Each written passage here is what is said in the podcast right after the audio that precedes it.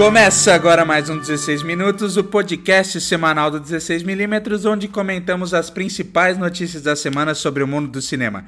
Eu sou o Guilherme Pérez, não estamos aqui com o Guilherme Pim, como vocês puderam perceber. E aqui ao meu lado tenho ela, Ilana Oliveira. Ilana Oliveira de volta, né? Porque tô há muito tempo sem gravar, sem aparecer. Não saí do canal, pessoal. E com ele também aqui com a gente, Vitor Russo. Não tem Guilherme Pim e também não vai ter trailer nesse programa. Sem Gui, sem trailer. É a revolta. Revolução, Revolução. rebelião. É, então, a gente vai fazer um programa especial só com notícias essa semana. Então, vamos lá para as notícias porque tem bastante coisa pra gente conversar.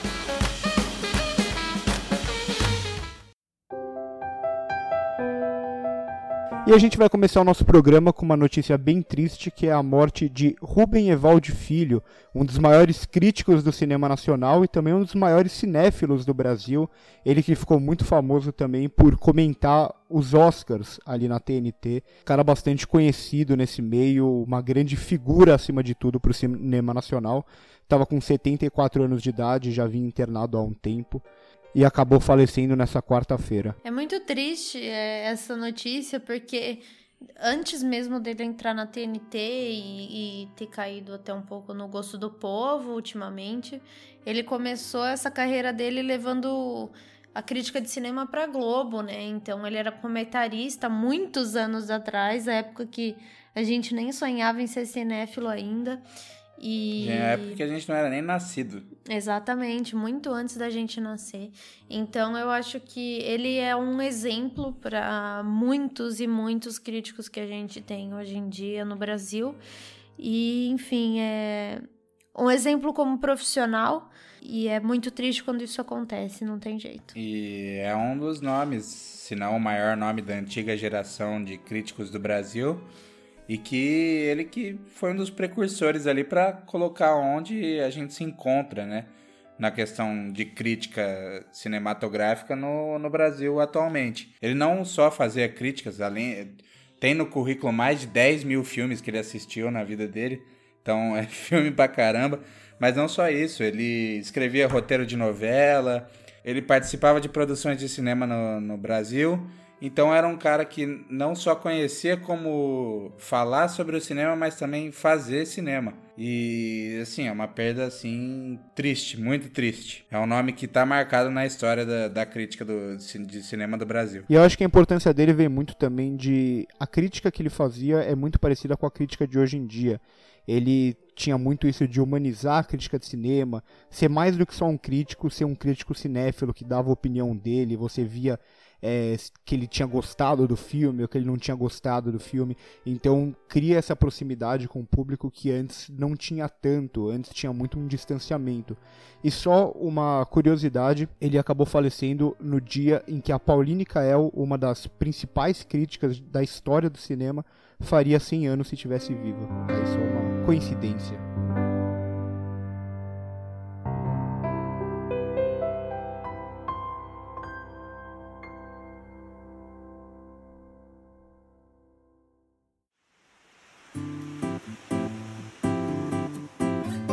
Continuando no Brasil, a gente tem uma notícia também não muito animadora de que a Petrobras anuncia que não poderá pagar os filmes premiados no festival de 2018. E o que, que isso quer dizer?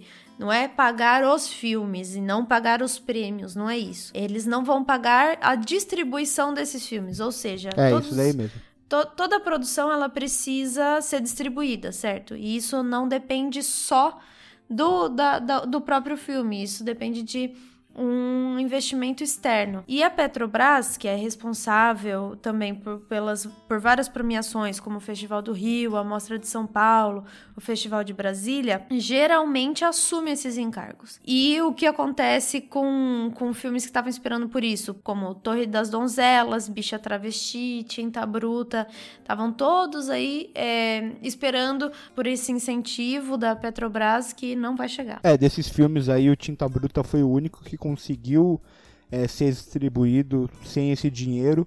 Os outros ainda estão esperando e é parece que toda semana é sempre uma notícia triste pro cinema nacional, a falta de investimento. A gente, a gente tá toda, quase toda semana mesmo a gente divulga alguma notícia de que não vai ter mais investimentos, não vai ter mais festival, ou o festival atrasa. Sempre tem algum problema financeiro e principalmente no, no último ano isso se mostrou muito mais claro e a gente vê o reflexo agora, né? Então o Brasil, mesmo criando produções muito boas, como o documentário que saiu agora, Democracia em Vertigem, temos o Divino Amor, temos o Bacurau que ganhou Cannes, então a gente tem ao mesmo tempo que a gente tem muita coisa boa sendo produzida, a gente tem um desinteresse e, uma, e um esquecimento, entre aspas, de como a gente pode melhorar isso aqui dentro do país. É, eu acho muito interessante a gente analisar também essa. É um fenômeno, né? Que eu acho que a gente está começando a observar, que está surgindo aí, que é essa migração das produções para coprodução internacional. Por exemplo, Democracia em Vertigem tá, chegou aonde chegou a, essa semana por causa da Netflix. Se não fosse a Netflix, eu duvido que um terço dos espectadores existiriam. Porque, por exemplo, Bacurau aconteceu a mesma coisa, porque Bacurau tem uma coprodução francesa. Então a gente consegue ver um, um, fenômeno aí, talvez, literalmente por causa de burocracia, de conseguir dinheiro para conseguir é, jogar esse, esses filmes aí pro mundo. É, e eu não duvido, não, agora que a Netflix está tão próxima da, das produções brasileiras. Tem também o caso da SPCine, que acabou de divulgar que vai ter uma, uma bolsa aí, entre aspas, para serem para existirem as produções mesmo, gravação e etc. lá em São Paulo. Então, é, eu acho que a saída do Brasil agora é essa: é a coprodução, é a procura de, de produções internacionais e coisas assim. É, o que é triste é a gente ver que fora do Brasil se valoriza mais o cinema brasileiro do que aqui dentro, né? Sim, Isso exatamente. É uma grande pena, até porque é, quem está no poder não faz questão nenhuma de valorizar o cinema nacional, muito pelo contrário, né? Bom, e agora falando um pouco de estreias e lançamentos, já está confirmado que teremos sequência de Turma da Mônica, o filme que, que estreia essa semana. Nem lançou e já tem uma sequência confirmada, então esperamos que o primeiro seja bom para termos uma história boa no segundo. É, então, Turma da Mônica Laços é um, é um filme que eu tô esperando há muito tempo, acompanhei bastante da produção, até porque o Daniel Rezende, ele ganhou bastante proporção e coisas assim com o Bingo, né, que foi o primeiro filme que ele dirigiu e já ganhou bastante público. Então, mas é. Turma da Mônica Laços é bem diferente de Bingo, né? Então eu tô bem ansiosa para assistir esse filme. E, enfim, parece que o povo gostou, né? E, porque já confirmou sequência. É, você tem que confiar muito no seu filme para lançar, falar que vai ter sequência antes mesmo de estrear o primeiro.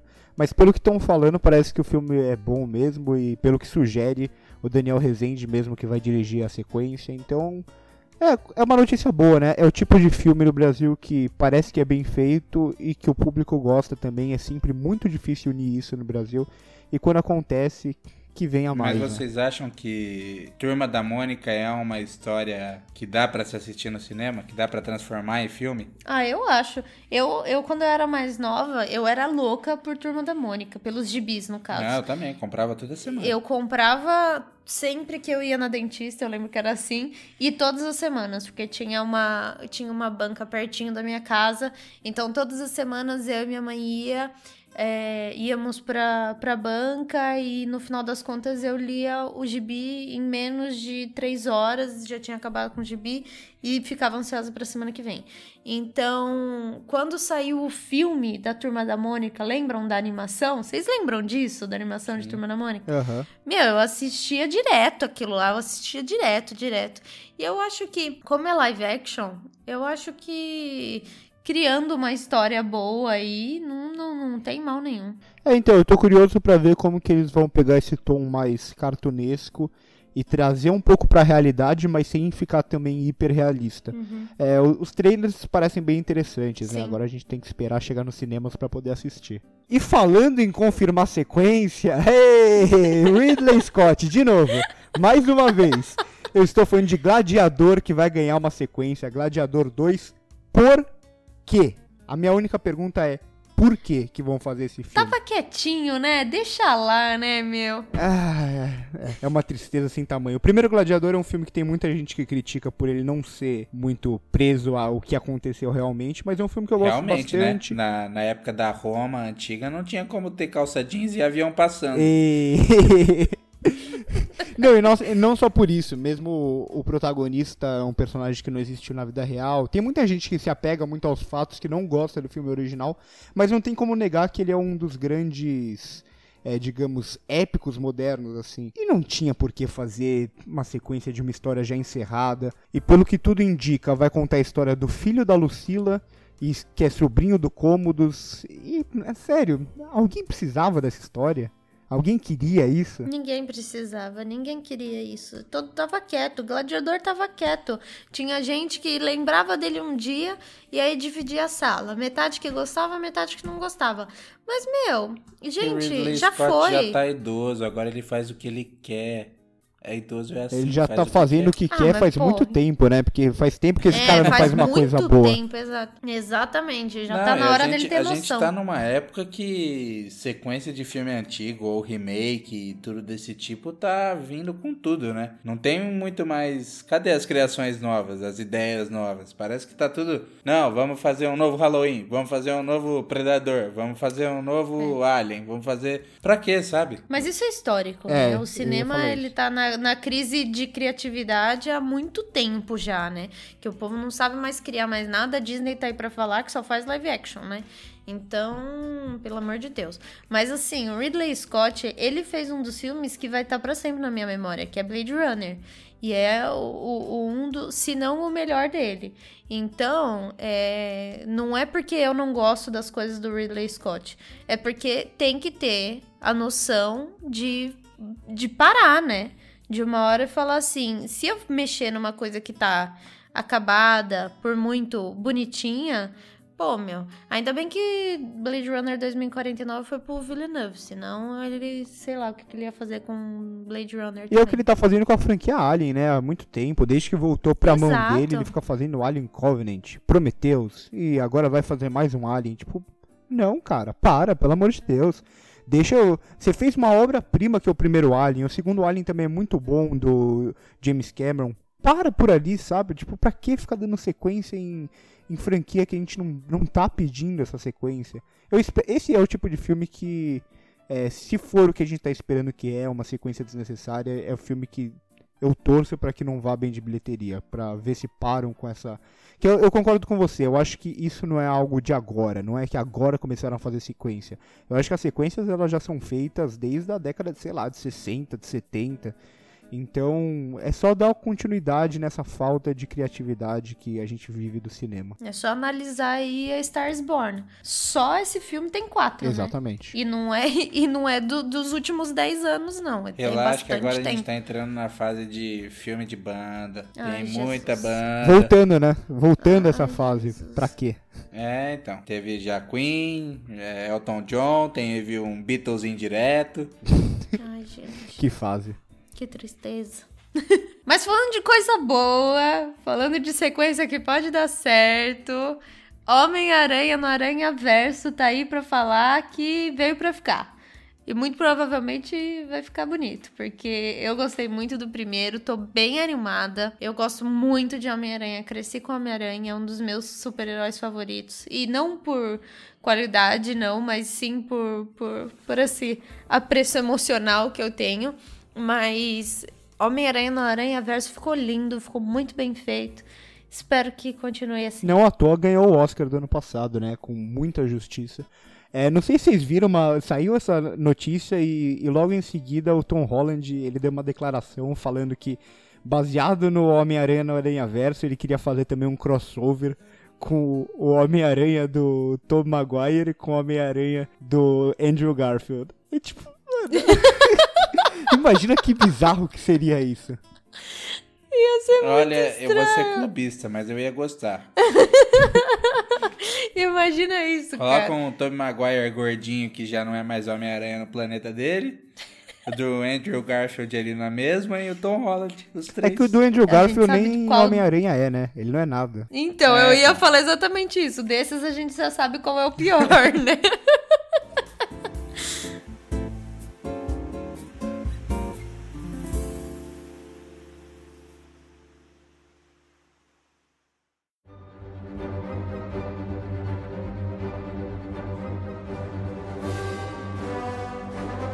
Falando em filme que vai voltar aos cinemas, esse daqui não é uma sequência confirmada, mas sim que Vingadores Ultimato vai voltar ao cinema com cenas adicionais. Na verdade é uma cena pós-crédito e mais uma homenagem lá que vão fazer. Sério mesmo que precisava disso? Tudo isso é uma grande desculpa para querer se tornar a maior bilheteria de todos os tempos. A gente amou Ultimato, o público amou Ultimato. Não tem por que fazer isso. Sério, logo em seguida, no mesmo ano que o filme foi lançado, deixa espera. Você quer lançar esse filme assim, espera uns anos para isso, pelo menos, né? Corrida completamente desnecessária pelo esse pódio aí do filme mais assistido do mundo. Eu acho completamente desnecessária essa, essa competição que eles criam. O James Cameron já tinha feito um negócio do Titanic, já tava lá feliz, perdeu o pódio dos dois primeiros filmes e tal, mas a Marvel não desiste, né, gente? Cara, já tem muito dinheiro. Pra que fazer isso? Pra quê? É aquela coisa que a gente vai indo um pouco pro futebol, quando um time ganha um título que não é 100% merecido, ele fica com um asterisco do lado. E aí explicando embaixo o que, que aconteceu. E Vingadores, quando ultrapassar Avatar, vai ser o título com asterisco. Mas vai mesmo, porque vai ter explicação embaixo. É, depois do segundo lançamento, ultrapassou Avatar. E, e eu acho isso feio, sabe? Não precisa. Mas olha, vou te dizer uma coisa que o Avatar fez isso na época dele também. Não, tudo bem. O Avatar ficou seis meses em cartaz, Exatamente. mas ele não, não, não quis. é, pa- é, saiu do cinema e depois voltou pra tentar passar o outro. Ele já tava na frente. Ele já tava na frente, mas ele, ele lançou com bônus também no cinema pra ficar em primeiro lugar. Tipo, é por isso que eu falo, não tem necessidade disso. O filme é o mesmo, todo mundo gostou. Ele já tá em segundo lugar do mundo, entendeu? Não precisa E sabe, tipo de sabe coisa. outra Ele coisa? tá em primeiro lugar nos nossos corações. E sabe o que me incomoda um pouco? É que o Ultimato, é, ele deve aparecer no Oscar ali, nem que seja só em efeitos visuais e tal. E quando o filme vai pro Oscar, ele já volta às salas de cinema. Seria mais legal eles fazerem uma campanha para o pessoal reassistir quando ele voltasse pro cinema por causa do Oscar do que fazer isso que eles vão fazer agora. E às vezes até, fazendo desse jeito que você falou, às vezes até tentar um melhor filme, sabe? Aham. O Oscar se mostrou mais aberto esse ano. Exatamente. Então, às vezes, fazendo uma Um lobby bem, é, uma bem propaganda forte. bem forte, às vezes belisca o melhor filme e já vai estar marcado lá com o melhor filme, mesmo que não ganhe. Exato. E falando do entretenimento pelo entretenimento, temos aí Mistério no Mediterrâneo como melhor estreia de um filme original na Netflix. Olha, A gente não pode falar muito porque a gente não assistiu, porque a gente não assiste filme do Adam Sandler da Netflix. Os poucos que eu já vi me fizeram. Você não fala mal do Adam Sandler. O pouco. Eu tô aqui com meu caderninho e Adam Sandler é a melhor coisa que tem no cinema. Eu acho muito engraçado que parece que virou todo mundo fala mal de Adam Sandler. E mesmo assim, ele faz dinheiro. Eu não consigo entender isso, sinceramente. É porque todo mundo fala mal, mas todo, Todo mundo, mundo gosta. assiste. Eu não. Eu só falo mal. Eu não também. Não, mas, então, mas tem muita gente Eu que, entendo. por exemplo, é, o que eu digo é que tem muita gente que assiste. Eu tenho muitos amigos que vão ver um filme porque tá o Adam Sandler. A gente sabe que o filme vai ser ruim. Não é à toa que é a melhor estreia do filme Netflix. Não e a é à gente toa. sabe que o filme vai ser ruim, mas por causa dele, de toda é- de todo personagem caricato que ele virou, ele- você não sabe mais dizer se ele é um personagem no filme ou se ele é o próprio Adam Sandler, entendeu? Eu acho que o Adam Sandler é a pessoa mais inteligente do mundo. Sabe por quê? Porque ele não. Ele é de boa, ele trabalha daquele jeito tranquilinho dele, ele Feliz faz da sempre a vida. mesma coisa. Cada, ca- recebe uma ideia lá e fala assim, bora fazer, e ganha um monte de grana, E, e, entendeu? você, e pra você ver essa coisa de como ele virou um personagem caricato, você não consegue mais dizer, explicar, tipo, os personagens dele. Você fala assim, É o Adam Sandler com os amigos de férias. É o Adam Sandler que via a mulher magra. É o Adam Sandler com a Jennifer Aniston. Exato. O Adam Sandler virou uma marca. Exato. Por isso que eu tenho meu caderninho Dessa aqui. vez é Adam Sandler com a Jennifer Aniston de novo, né? Eles já fizeram o filme É, juntos. de novo. Não, e ele foi muito inteligente em fazer essa parceria com a Netflix. Bem na época que ele tava sendo mais criticado, ele assina essa parceria, faz aquele filminho dele um por ano, ganha o dinheirinho dele, faz o filme se divertindo, que ele claramente se diverte fazendo os filmes dele e tá ganhando o dinheiro dele. E ele é um cara que, apesar da gente criticar ele como ator, ele é um cara que parece ser muito legal. Ninguém odeia o Adam Sandler. As pessoas odeiam os filmes toscos dele, né? Mas ele em si, ele parece um- uma pessoa muito boa. E, pô, ele é um cara que eu não acho que ele seja um, um mau ator, sabe por quê? Porque a gente tem exemplo deles até, dele até recente, tipo, Meyer, nem sei Os falar. Meyerowitz. é, Meyerowitz Stories e, e etc. Lá ele mostrou que ele, é um, ele consegue fazer drama, ele é um ator da hora, meu. É fácil de assistir ele, entendeu? Só que assim, ele escolhe fazer esse tipo de filme, né? Então tá Ele bom. estando feliz é o que importa ali na hora. E essa próxima notícia, eu que tinha que puxar essa notícia, porque a gente tá falando de Martin Scorsese e Leonardo DiCaprio, que vai ter mais um filme dos dois juntos. Meu Deus, eu tô empolgado. Eu tô empolgadíssimo.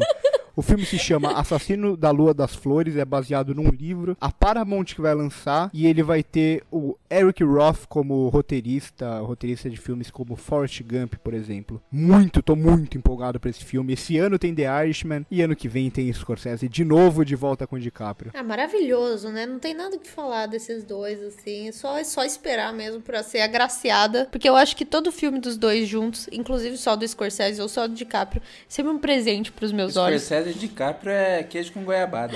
Não tem erro. Não, e é, é o Scorsese DiCaprio logo depois de ter um Scorsese De Niro, que vai ser o The Irishman agora. Então, E logo depois de ter um Tarantino e. E DiCaprio. DiCaprio. a gente não pode reclamar, né? E assim, a gente sabe muito pouco sobre a trama do Assassinos da Lua das Flores, né? Então, assim, a gente só pode esperar mesmo, porque agora The Irishman também é um dos, dos filmes que eu achei que nessa altura do ano as pessoas estariam falando mais sobre ele, teria mais notícias sobre ele, porque há muito tempo atrás já saiu muita coisa e ele agora deu uma acalmada sobre The Irishman, mas assim, eu acho que ele tá vindo na surdina e vai fazer um puta Não, barulho. Logo, logo sai um trailer pra gente comentar aqui, que a gente só vai comentar ele. Então, e só puxar aqui a informação, esse é, a se- é o sexto filme que os dois fazem juntos.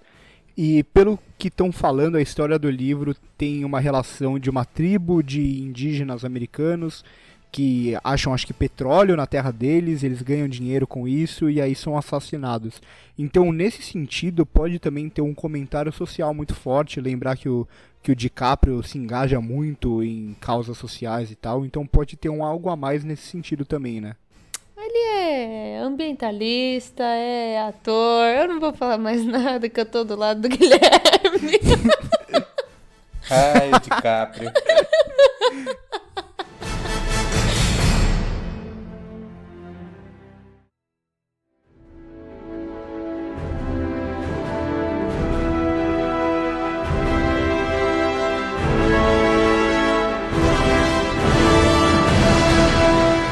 E chegamos ao fim de mais um episódio do 16 Minutos. Como vocês puderam ver, hoje não teve Guilherme Pim, também não teve trailer, mas foi um, um programa muito bom. Comentamos bastante sobre as notícias que teve essa semana.